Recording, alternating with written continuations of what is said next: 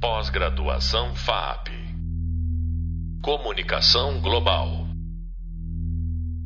Buenas, pessoal. Estamos começando mais um episódio do podcast Hackers, da disciplina de jornalismo, ciberativismo e cultura hacker, da especialização jornalismo, comunicação e a nova ordem informacional.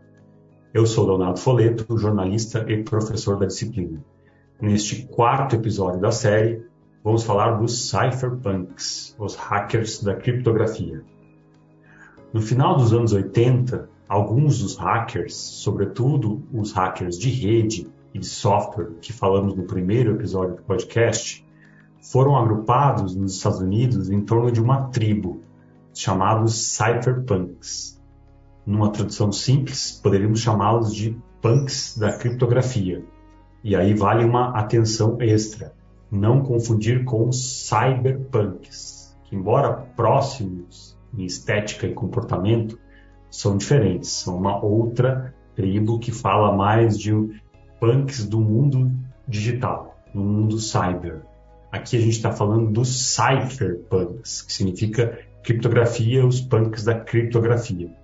Os cypherpunks tinham e ainda têm a defesa da criptografia como principal meio de manter a privacidade na era da informação. Criptografia significa escrita escondida, presente desde a origem da palavra. Então, do grego kryptos, que significa escondido, e grafia, que é escrita. Então, criptografia é uma técnica e uma prática de comunicação que visa proteger a segurança da mensagem da ação de terceiros, chamados nessa área de adversários. Os motivos da proteção de uma mensagem podem ser tantos quanto a criatividade humana quiser inventar. Dos óbvios temas ligados à guerra de qualquer tipo aos não tão óbvios assuntos de amor, passando pela diplomacia e a competição.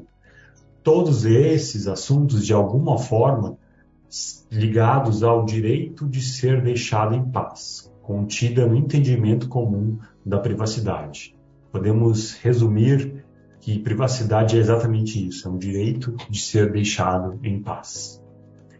Com a junção de computadores cada vez menores, processando milhares de informações em cada vez menos tempo, e uma rede que une esses computadores todos ao redor do mundo, a criptografia tornou-se ainda mais importante.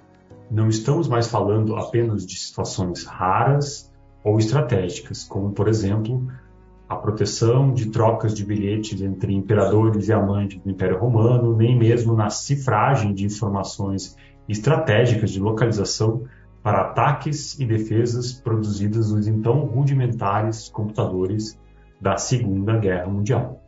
Agora, hoje, século XXI, computadores, internet, smartphones são quase todas as informações da vida de uma pessoa que cruzam computadores potentes levados por nós a quase todos os lugares, que podem ser vistas essas informações por muita gente em qualquer canto do mundo, também a partir de outros computadores.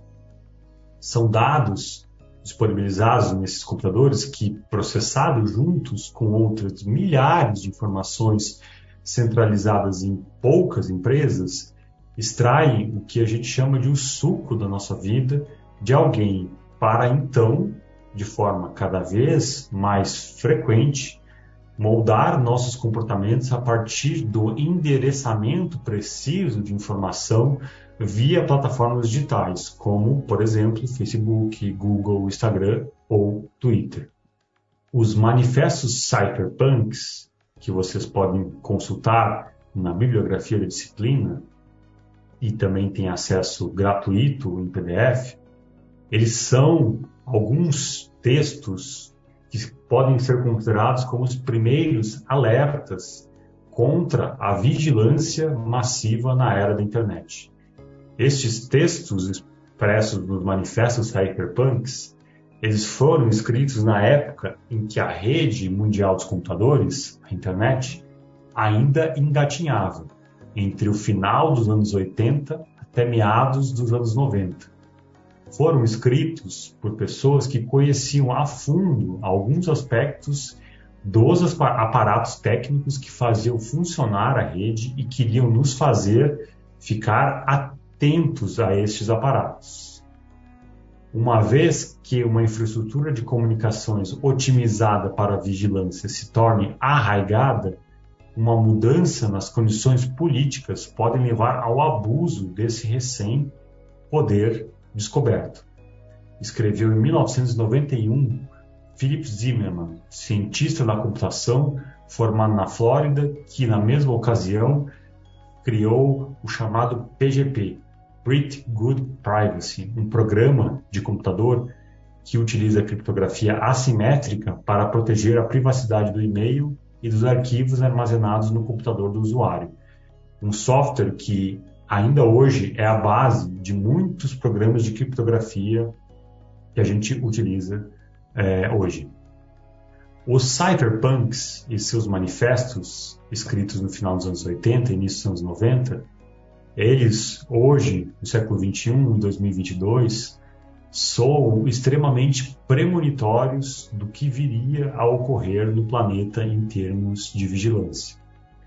A perseguição da criptografia pelo Estado, diferentes estados ao redor do planeta, o que de fato ocorre é, hoje, tanto no Brasil quanto em outros países, é um exemplo de alerta que já consta é, num dos textos presente no Manifesto Cypherpunks, um texto chamado O Manifesto Criptoanarquista, de 1993, escrito por Timothy May, engenheiro eletricista que se tornou um dos mais reconhecidos cypherpunks assim que saiu da Intel em 1986. Intel, aquela empresa de produção de processadores de computadores, né, que vocês conhecem.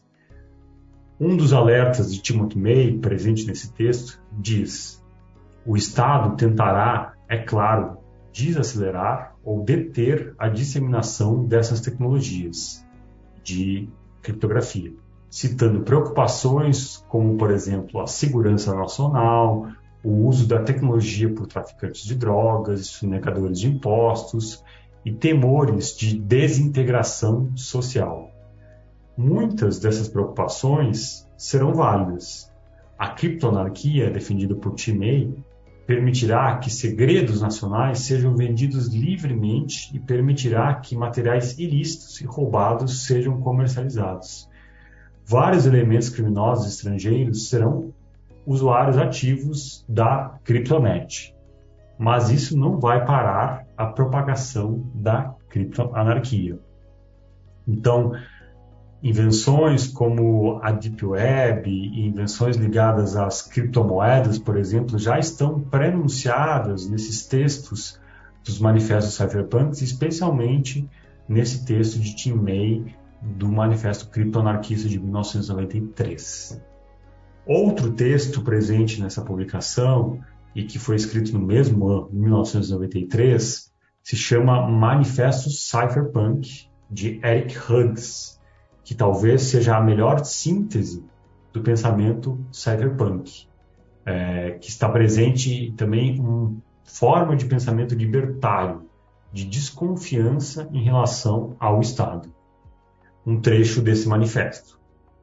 Não podemos esperar que governos, corporações ou outras organizações grandes e sem rosto nos concedam privacidade por benevolência é para benefício próprio que falam de nós e devemos esperar que eles vão falar. Tentar impedir a sua fala é lutar contra as realidades da informação. A informação não apenas quer liberdade, ela deseja ser livre. Ecoando nesta última frase o primeiro princípio da ética hacker, como já comentamos por aqui nessas aulas. A resposta dos cypherpunks não deixa também de trazer ecos do solucionismo tecnológico, uma ideia muito em voga hoje em governos empresas como a forma supostamente mais fácil de solucionar um problema sem precisar fazer política. é aquela ideia de que basta um aplicativo, basta alguma questão para resolver algum problema. É ainda necessário dizer a ideia de que uma tecnologia vai resolver todos os problemas de modo fácil frequentemente ignora os aspectos sociais, políticos e econômicos envolvidos na ação humana e na construção de aparatos tecnológicos. Mas vale dizer que as ideias e as práticas do cypherpunk são, além de um alerta, um enfrentamento ao conformismo, que rejeita a ideia de que é melhor você se acostumar com o fim da privacidade e acredita que o espalhamento da informação e do conhecimento sobre como funcionam os sistemas técnicos como a criptografia ainda são necessários para a transformação social. Ou seja, é necessário saber a técnica, aspectos técnicos que não são neutros para transformar a sociedade. Também nesses manifestos cyberpunks, nessa prática cyberpunk, é, a ideia de abordar a criptografia é fundamental e não apenas trazendo o uso de softwares como a grande solução para a defesa da privacidade, o que seria cairia num processo de solucionismo tecnológico. Mas hoje os cyberpunks também defendem uma discussão que envolve outras questões filosóficas sobre como podemos agir, o que queremos preservar no mundo e o que temos direito a esconder. Como diz o Manifesto Cypherpunk do Eric Huggs, devemos defender nossa própria privacidade se esperamos ter qualquer uma. A criptografia forte, portanto, defesa de uma criptografia forte por parte dos cypherpunks, ela desestabilizaria históricas e culturais estruturas estatais de vigilância. Por isso, as ininterruptas tentativas de inserir desvios em sistemas criptográficos sugerem ser mecanismos governamentais que buscam manter um status quo sociopolítico através da manutenção do monitoramento da sociedade para neutralizar potenciais transformações sociais que, naturalmente, dependem de canais de comunicação privados para se manifestarem. Por essas e outras razões, no balanço feito nessa publicação que eu estou comentando aqui, os manifestos cyberpunks, é, especialmente a partir da década de 90, eles relatam a larga e distribuída desconfiança pública em relação ao Estado devido à banalização de grampos em, por exemplo, lideranças de movimentos anti-guerra e por direitos civis, algo também refletido por outros autores que trabalham com isso, que mapearam de alguma forma a capilaridade dos aparatos de vigilância e filtração e interceptações telefônicas dos Estados Unidos. O movimento cyberpunk, portanto, ele pode ser encarado como uma ação antissistema, aquele promotor de injustiças derivadas de concentração de poder corporativo e governamental. E, antes de querer manter uma ordem anterior à internet, ele é propositivo em se permitir sonhar com uma mudança estrutural necessária aos sistemas de dispositivos conectados em detrimento da expansão do tráfico de dados pessoais. Não por acaso, o termo cypherpunk merece uma designação própria em diversas taxonomias propostas por autores para classificar aplicações de criptografia tendo em vista suas finalidades. Então, a criptografia, portanto, ela desempenha uma função de embargo tecnológico ao acesso não autorizado ou abusivo às comunicações e aos dados.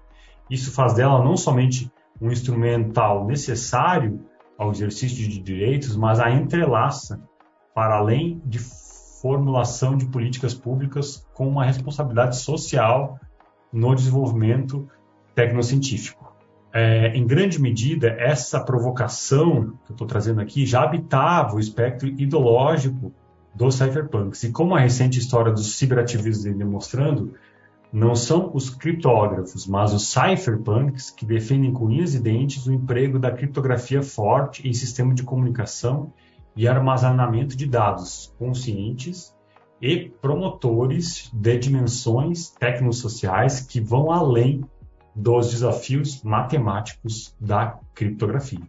Estamos encerrando mais um episódio de Hackers, podcast da disciplina de jornalismo, ciberativismo e cultura hacker da especialização jornalismo, comunicação e a nova ordem informacional. Neste quarto episódio, falamos dos cypherpunks, esse grupo de hackers que luta com toda a força por manter nossa privacidade na era digital e que tem um legado muito importante até hoje, espalhado por diversas pessoas, eventos, organizações e também tecnologias. Para saber um pouco mais sobre eles, eu gostaria de indicar dois materiais extras. Primeiramente, é o livro Manifesto Cypherpunks, que foi organizado por mim em 2021, junto com a editora Monstro dos Mares. Ele é uma coletânea de escritos na época que a rede mundial dos computadores ainda engatinhava, como eu disse, entre o final dos anos 1980 até meados dos anos 1990, por alguns autores que eu já citei no podcast, como Timothy May, Eric Hughes. O segundo é, material extra que eu gostaria de indicar para vocês, ele é um evento, na verdade, ele se chama Crypto Rave. Ele é um evento anual que reúne centenas de pessoas em maratonas de 24 ou 36 horas que realizam diversas atividades sobre segurança, criptografia, hacking, anonimato, privacidade e liberdade na rede. A CryptoRave ela é aberta e gratuita, basta fazer uma inscrição online e realizada na cidade de São Paulo, inspirada em uma ação global descentralizada para disseminar e democratizar o conhecimento e conceitos básicos de criptografia, segurança digital, técnicas antivigilância, software livre e cultura hacker. A CryptoRave brasileira ela é considerada o maior evento do gênero no Brasil e na América Latina. E ela ocorreu entre 2014 e 2019, sendo suspenso, claro, na pandemia. A expectativa é que nos próximos anos, assim que acabar a pandemia, ela volte a acontecer no Brasil. E eu recomendo fortemente para vocês que não deixem de aproveitar essa oportunidade, porque é um evento que ocorre de forma gratuita, em espaços públicos e bastante interessantes na cidade de São Paulo. Já foi realizada, por exemplo, na Biblioteca Mário de Andrade, no centro de São Paulo, já foi realizada na Cinemateca Brasileira, na Casa do Povo, que são centros culturais bastante importantes da cidade. Eu gostaria de lembrar a vocês também que todas as referências é, contidas nos episódios desse podcast e também nos vídeos, elas estão disponíveis no e-book da disciplina.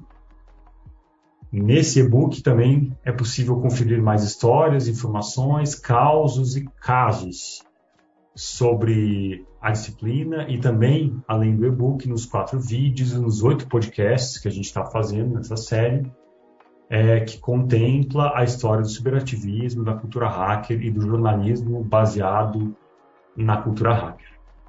Então é isso, eu sou Leonardo Foleto, jornalista e professor da disciplina, Graças a todos. Até a próxima. Tchau. Você acabou de ouvir mais um episódio do episódio Hackers, da disciplina de jornalismo, ciberativismo e cultura hacker da especialização jornalismo, comunicação e a nova ordem informacional. Pós-graduação FAP. Comunicação Global.